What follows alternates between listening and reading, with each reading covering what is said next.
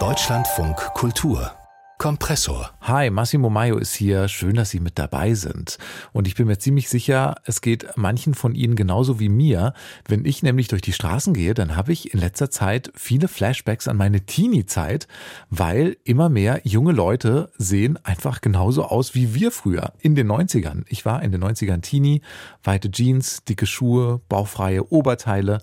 Gibt's immer mehr fehlen eigentlich nur noch die großen Massenraves und die Techno-Partys der 90er.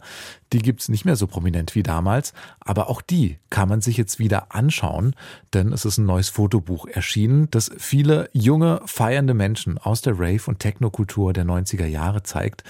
Das Buch kommt von Werner Ammann, der ist Fotograf, war damals mitten in der Szene unterwegs und hat über Jahre massenweise Bilder gemacht, zu einer Zeit, als es natürlich noch keine Handykameras gab. Und ein paar dieser Bilder hat er jetzt zusammengestellt zu diesem Buch. Das heißt Kein Morgen und die Bilder werden in diesem Buch ergänzt durch ganz kurze Texte von Live Rand. Und was uns dieses Buch zeigt, Altes und vielleicht auch Neues, darüber habe ich mit Martin Böttcher gesprochen. Der war in den 90ern mit dabei, der war auf vielen Raves, auf vielen Techno-Partys. Und ich habe ihn erstmal gefragt, mit was für einem Gefühl er sich denn diese Bilder anschaut von diesen jungen, feiernden Menschen damals. Ich habe zuallererst geguckt, ob ich selber auf den Bildern zu finden bin, weil die zum Teil auch in Berlin entstanden sind. Äh, mich selber habe ich nicht gefunden. Dann habe ich geguckt, ob ich überhaupt Leute kenne. Dachte, ah, da ist ein alter Freund von mir. Das war aber nur sein Doppelgänger, hat sich rausgestellt. Mhm. Äh, so, so ein typischer, so ein Raver, so ganz dünn mit Nickelbrille, kurzen blonden Haaren, mhm. der so ein bisschen verzückt da stand. Und ich dachte, das ist mein alter Freund Duffy. Aber er hat dann gesagt, nein, war er nicht. Ja. Muss ein Doppelgänger gewesen sein. Dann, dann habe ich geguckt, wen kennt man denn sonst noch? Weil es sind auch ein paar bekannte Gesichter darunter, allerdings nur so für Leute, die in der Szene unterwegs waren, so ein paar DJ-Gesichter. Sven Fäh zum Beispiel mhm. oder der Detroiter Jeff Mills ist da zu sehen, ähm, Marshall Jefferson, auch so ein US-DJ und den Rave-Schriftsteller Reinhard Götz, den kann man ja. da auch sehen. Und das Erstaunliche natürlich, man sehen die alle jung aus. Mhm. Bei diesen großen 90er Jahre Raves, du hast es gerade schon gesagt, dann denken wir natürlich viel an Berlin und man denkt an die Love Parade äh, zuallererst, aber es sind ja nicht nur Bilder aus Berlin zu sehen.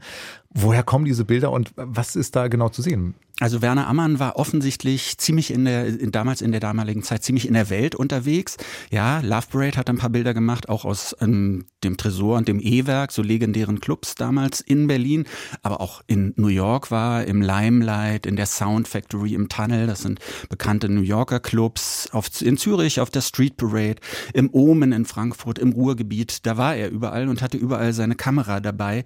Und er hat diese Leute, die er da fotografiert hat, er kannte die nicht, die einfach ja kurz angesprochen oder manchmal auch nur kurzer Blickkontakt, hat die dann aufgenommen und so sind diese ganzen ja, Bilder entstanden. Übrigens so gut wie nichts von dieser Architektur der Clubs zu sehen, ja, oder auch von der Love Parade. Diese LKWs, die spielen da keine Rolle. Wir sehen keine Türsteher, wir sehen kein Barpersonal, sondern wir sehen wirklich nur die Feiernden. Genau, man sieht unheimlich viele Gesichter.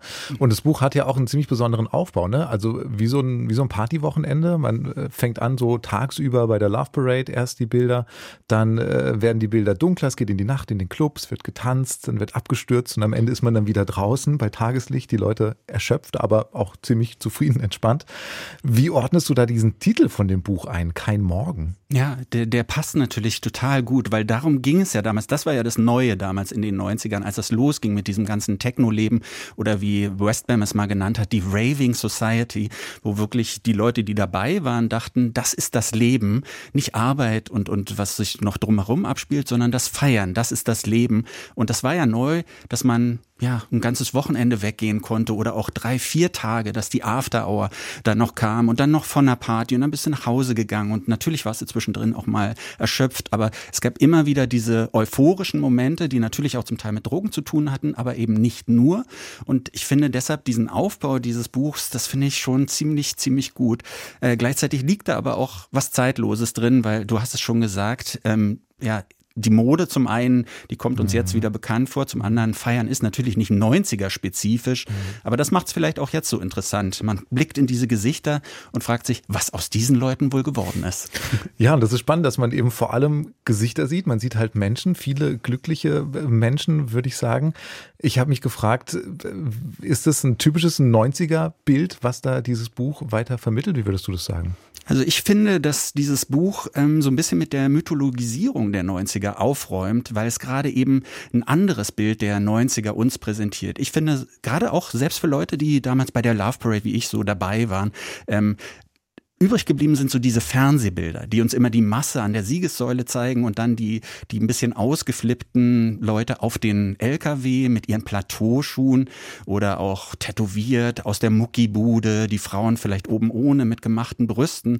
Und genau diese Leute und auch die Plateauschuhe übrigens sieht man in diesem Buch Kein Morgen gar nicht. Ja, das ein einziges Bild, da sind Plateauschuhe zu sehen, zu finden. Deshalb auch ganz lustig, dass wir das ganze Gespräch hier die Anmut der Plateauschuhe nennen. Man tappt da so ein bisschen in diese 90 Falle. Aber ich finde, damit räumt das Buch so ein bisschen auf. Das sind ganz normale Leute, die deshalb vielleicht auch so schön sind, denn sie sind alle auf ihre Art und Weise schön, weil sie eben glücklich sind, selbst in den erschöpften Momenten. Ich finde, beim Schauen macht man ständig auch diesen Abgleich, ob man das heute genauso fotografieren könnte. Also was ist heute anders als damals? Wie hat sich Feierkultur auch verändert? Erzählt uns das Buch irgendwas darüber? Na, ich, mein erster Gedanke war, sowas wäre heute gar nicht mehr möglich, weil ganz viele Clubs, auch zum Beispiel der Tresor, der, der da ja äh, prominent in dem Buch vertreten ist, die haben ein Fotoverbot. Das Berghain hat damit angefangen. Ähm, so eine strikte Politik. Am Eingang wird das Handy abgeklebt ja, und dann ist es vorbei. Da kannst du keine Bilder machen und mit einer Kamera kommst du da schon mal gar nicht hin. Das ist die eine Seite. Die andere Seite ist, wenn wir auf so Street Parades sind, Rave the Planet, die Wiederkehr der Love Parade hat es ja auch gegeben. Äh, da hat jeder praktisch so ein Handy dabei und kann all diese Bilder praktisch selber machen. Auch dafür braucht es keinen Werner Ammann. Das ist dann wieder so, ja, so ein bisschen die Entwertung des Ganzen. Aber ich finde, er hat die 90er äh, ja, für mich passend da zusammengefasst in diesem Buch. Der Journalist und ehemalige Ravegänger Martin Böttcher über dieses neue Buch von Werner Amann heißt Kein Morgen, ist vor allem ein Fotobuch und die Fotos sind ergänzt durch kleine Texte von Live Rand. Ist bei Spectre Books erschienen und wir haben es besprochen hier im Kompressor Podcast. Und wenn Ihnen das gefallen hat, wir haben jeden Werktag neue Folgen.